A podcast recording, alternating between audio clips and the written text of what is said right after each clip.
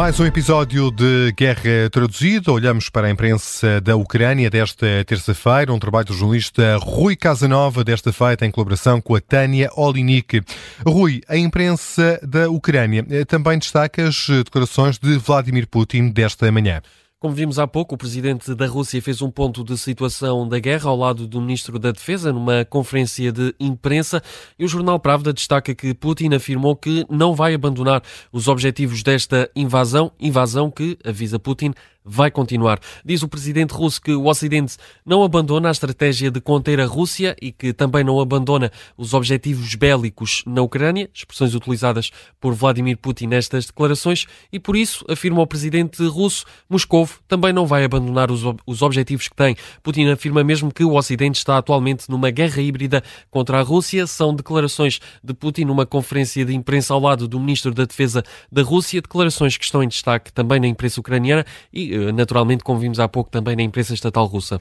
No terreno, há trabalhos de desminagem que continuam a decorrer. Desde o início do ano, Rui, mais de 200 mil hectares de terrenos agrícolas voltaram a poder ser utilizados. Exatamente, as autoridades ucranianas inspecionaram e devolveram aos agricultores ucranianos mais de 200 mil hectares de terrenos agrícolas, isto só desde o início do ano. São dados do Ministério da Economia, aqui citado também pelo jornal Pravda. Falamos dos trabalhos de desminagem, ou seja, de desativar minas deixadas pelas tropas russas em vários locais, muitas vezes minas eh, escondidas, ocultas. Falamos de locais como campos, casas ou escolas. É um trabalho que dura desde o início da guerra e que as autoridades ucranianas já avisaram que vai continuar vários anos, mesmo após o fim da invasão russa.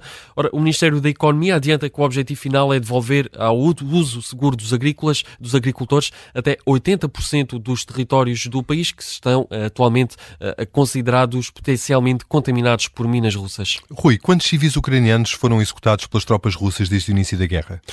Foram pelo menos 142 civis. São dados da ONU, dados do Alto Comissário da ONU para os Direitos Humanos, dados divulgados numa conferência de imprensa em Genebra, citado pelo canal ucraniano TCN, o Alto Comissário Volker Turk.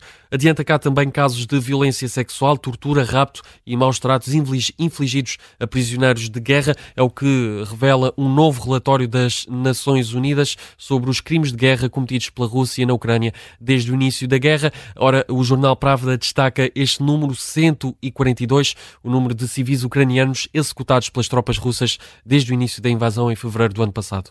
E agora, Rui, afinal há mais. Um deputado do partido de Volodymyr Zelensky encontrou uma escuta em casa.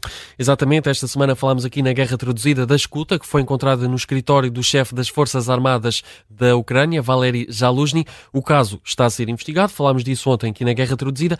Agora é notícia hoje na imprensa ucraniana foi encontrada uma outra escuta, desta vez em casa do deputado Oleksiy Gogashenko. Um, o próprio deu conta dessa descoberta nas redes sociais, informa que a polícia já está a par e que também já está a investigar este incidente.